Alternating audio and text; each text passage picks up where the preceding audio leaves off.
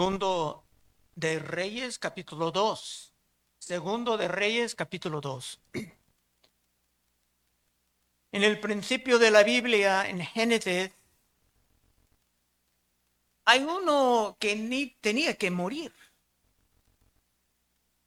De una manera extraña se escapó de la muerte. Está en Génesis 5:22. Y caminó Enoch con Dios después que engendró a Metusalén, 300 años, y engendró hijos e hijas. Y fueron todos los días de Enoch 365 años. Caminó pues Enoch con Dios, y ese punto importante. Caminó pues Enoch con Dios y desapareció porque le llevó Dios. No dice nada de su muerte. Pero hablando de otros grandes en aquella época antes del diluvio, siempre dice, y se murió. Claro, esto está en la Biblia para enseñarnos algo. Y veremos algo muy semejante en el capítulo de hoy. Versículo 1. Aconteció que cuando quiso Jehová alzar a Elías en un torbellino al cielo, Elías venía con Eliseo de Gilgal.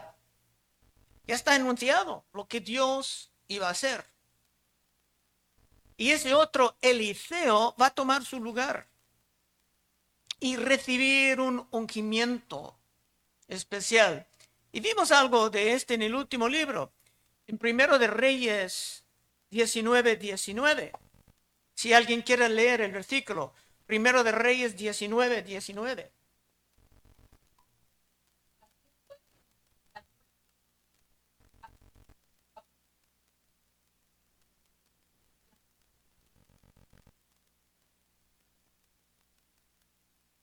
Amén, gracias Belén. Es un símbolo.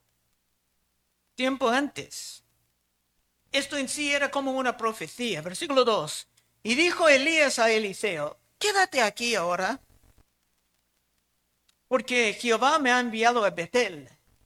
Y Eliseo dijo, vive Jehová y vive tu alma, que no te dejaré.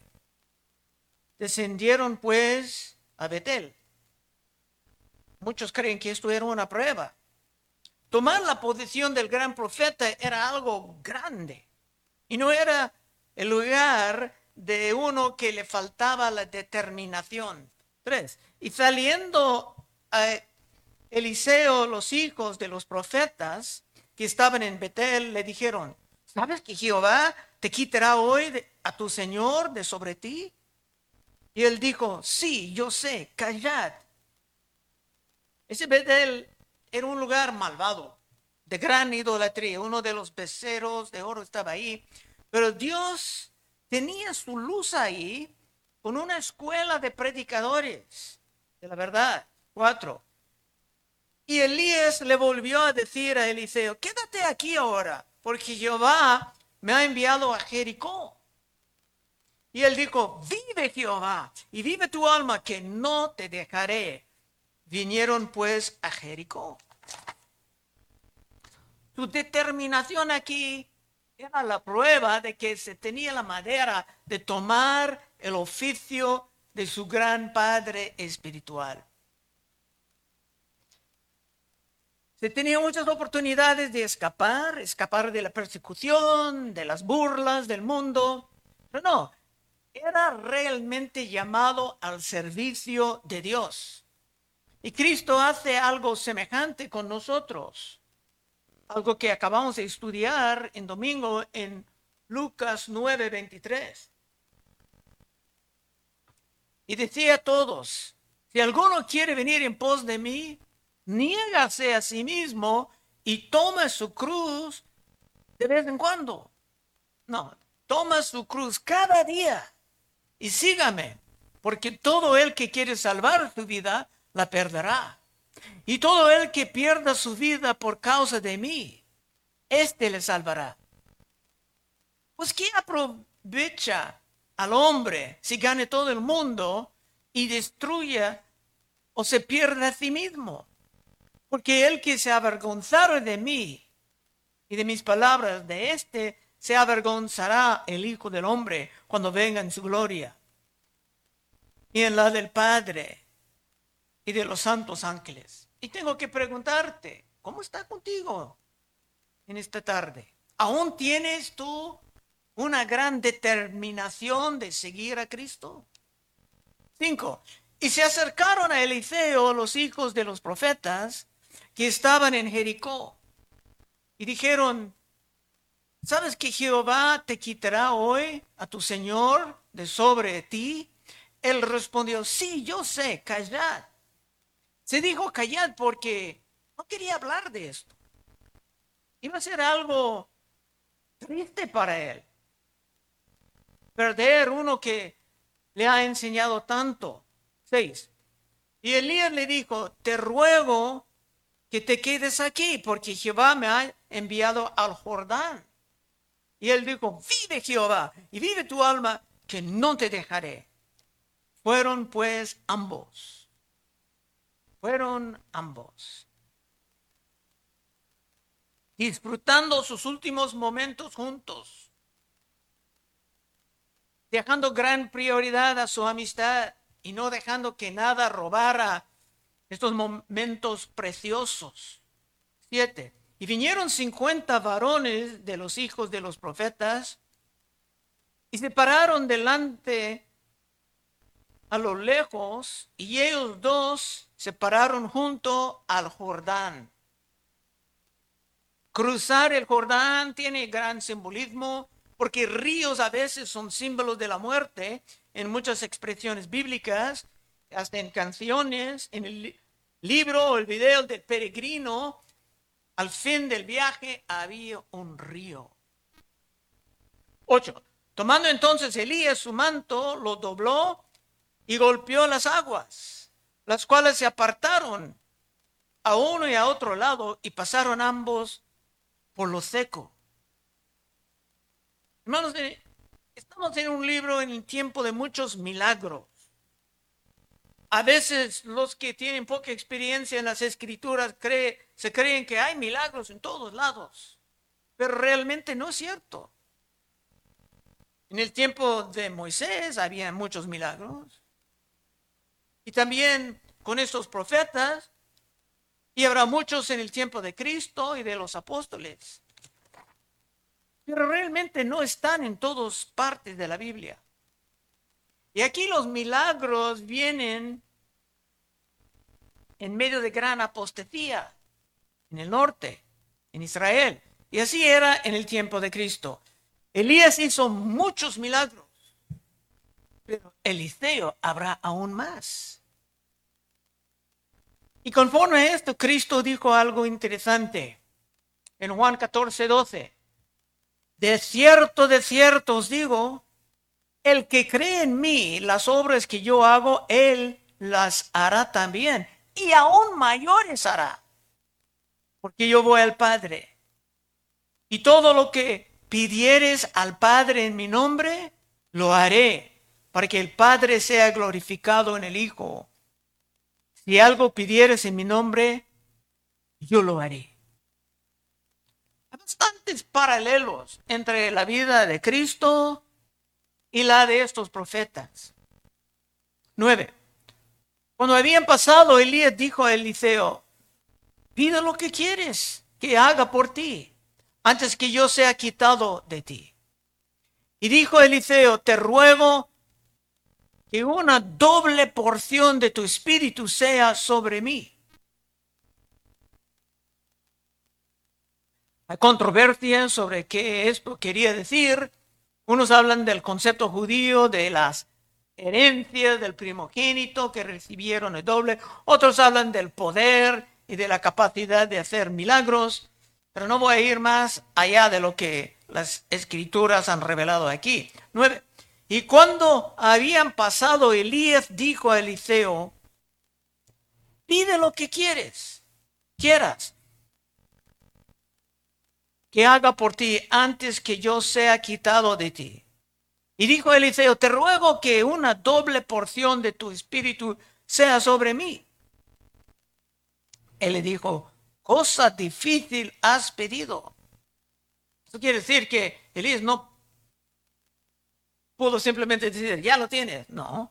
Dice, si me vieres cuando fuere quitado de ti, te será hecho así. Mas si no, no.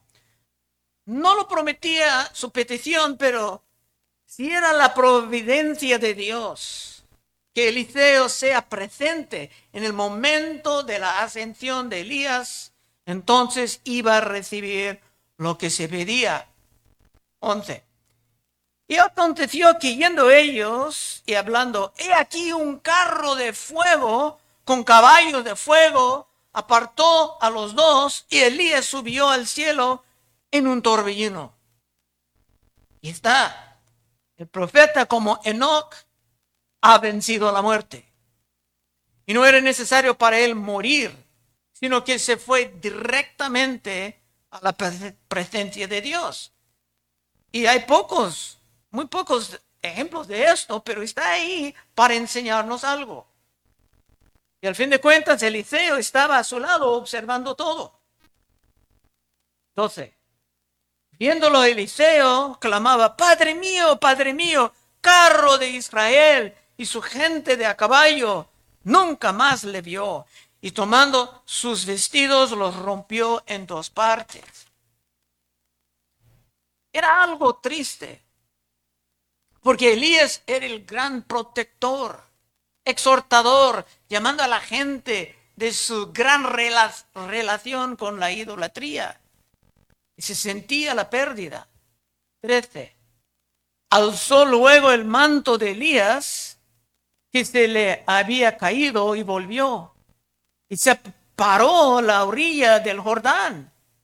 Y tomando el manto de Elías que se le había caído, golpeó las aguas y dijo, ¿dónde está Jehová, el Dios de Elías? Y así que hubo golpeado del mismo modo las aguas, se apartaron a uno y a otro lado y pasó Eliseo. Y aquí se empezaba, empezaba que Eliseo iba a producir un montón de milagros. Siempre para enseñarnos algo. Los milagros no son como la magia para darnos entretenimiento, sino que vienen para instruir al pueblo de Dios en algo. 15. Viéndole los hijos de los profetas que estaban en Jericó al otro lado, dijeron, el espíritu de Elías reposó sobre Eliseo. Y vinieron a recibirle y se postraron delante de él. Los milagros iban a confirmar el oficio de Eliseo como el gran profeta ya. Como los apóstoles hicieron milagros confirmando la manera en que ellos estaban continuando la obra de Cristo, avanzando el reino de Dios a todas partes del mundo. 16. Y dijeron, he aquí hay con tus siervos cincuenta varones fuertes. Vayan ahora y buscan a tu Señor Quizás lo ha levantado el Espíritu de Jehová y lo ha echado en algún monte o en algún valle. Y él le dijo, no enviéis. Eliseo sabía que era inútil buscar el cuerpo, como sería inútil buscar el cuerpo o los huesos de Cristo. El cuerpo de Cristo como el cuerpo de Elías se subió al cielo. Y esto nos enseña que después de la resurrección, nosotros también tendremos nuestros cuerpos eternamente en la gloria. Estaba enseñando esto en el Testamento Antiguo. 17.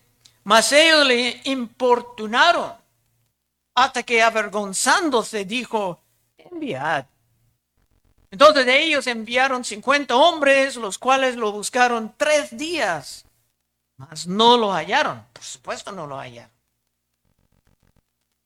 No iban a encontrar ni un rastro de su cuerpo, porque era con Dios. 18. Y cuando volvieron a Eliseo, que se había quedado en Jericó, él les dijo, ¿no os dije que no fueren, no fueses? Era para suavemente establecer la autoridad de Eliseo ya que tenía él sobre las escuelas de los profetas. Todos los estudiantes ya tenían que acomodarse a la autoridad del nuevo líder que Dios ha levantado. 19. Y los hombres de la ciudad dijeron a Eliseo, aquí el lugar en donde está colocada esta ciudad es bueno, como mi Señor ve, mas las aguas son malas y la tierra estéril. Jericó ha sido maldecido, estudiamos esto antes, aunque es un lugar muy bello que te puedes ver, en, observar en el internet después del servicio, no ahora. Pero míralo y, hablan de ese capítulo y ese profeta, hablan bastante pero es un lugar sumamente bello. Pero por las maldiciones antiguas el agua tenía problemas. Y muchas familias y hasta los animales no pudieron dar luz a sus hijos. Y para establecer ya la gracia de Dios saliendo del nuevo líder, una petición fue hecha sobre la posibilidad de una solución a esto. Entonces él dijo, el nuevo profeta Eliseo, traedme una vasija nueva y poned en ella sal. Y se le trajeron.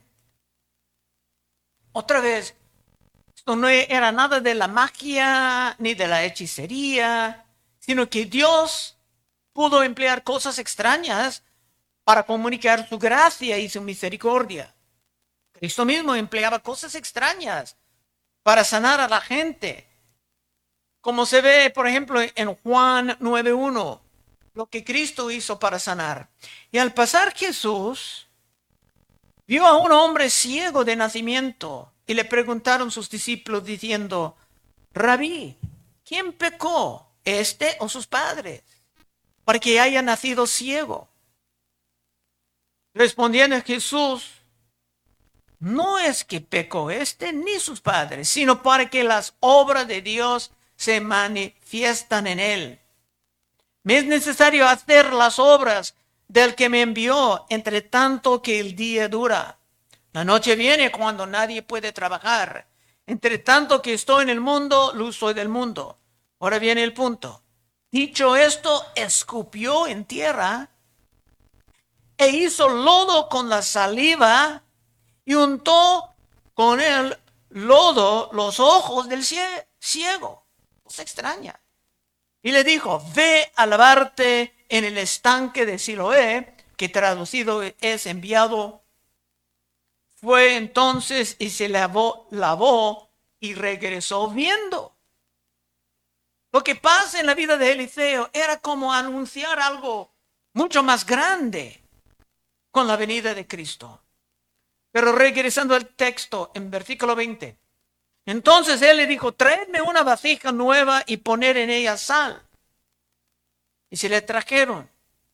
Saliendo él a los manantiales de las aguas, echó dentro la sal y dijo, así ha dicho Jehová, yo sané estas aguas y no habrá más en ellas muerte ni enfermedad.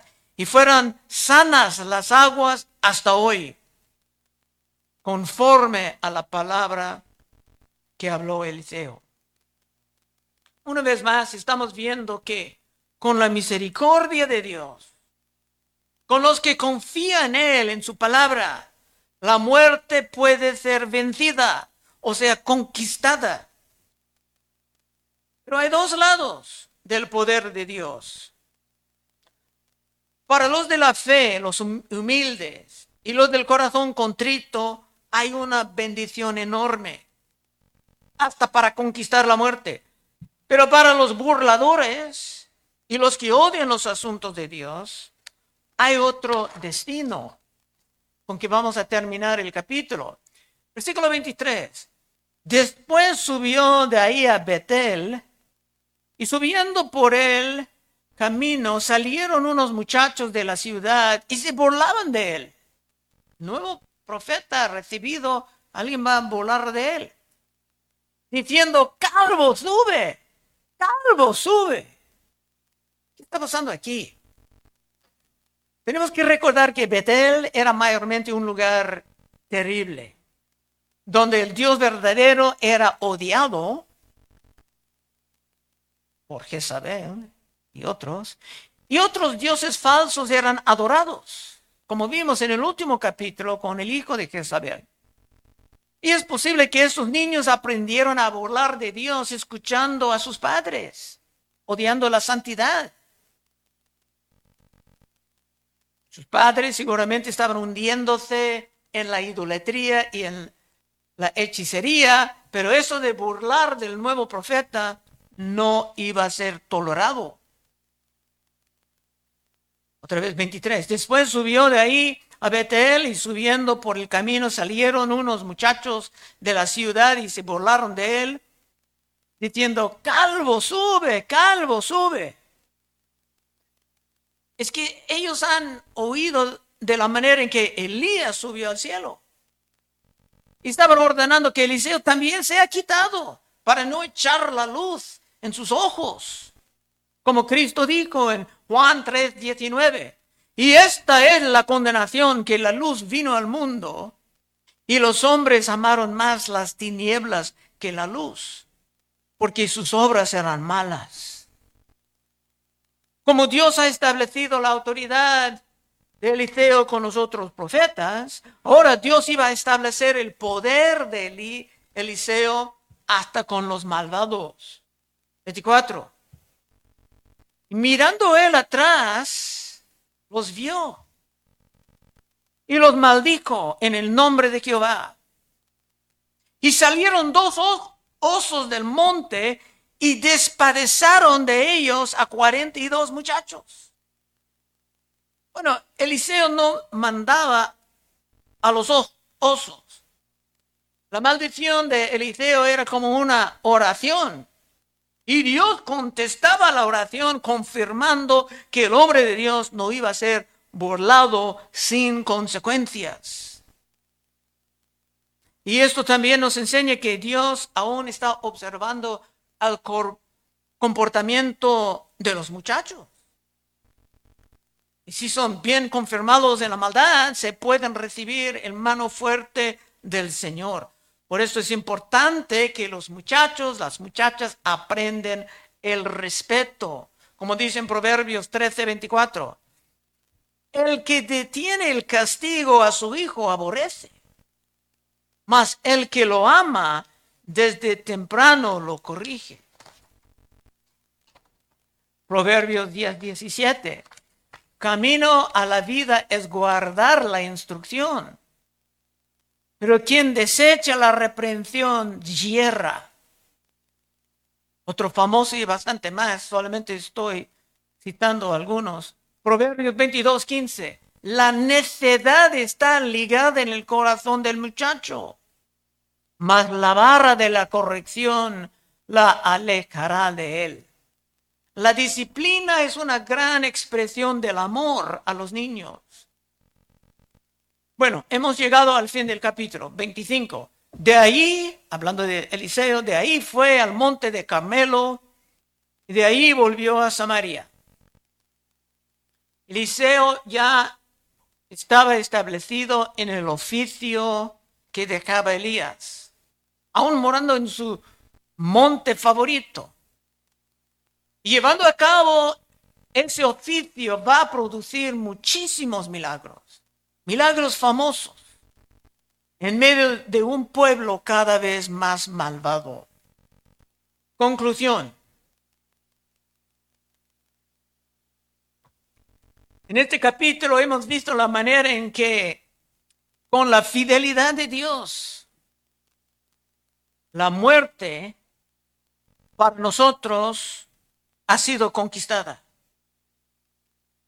Hay otro gran proverbio que no es muy citado, no escucho mucho hablando de esto, pero es uno de mis favoritos, Proverbios 12, 28. En el camino de la justicia está la vida. Y en sus caminos no hay muerte.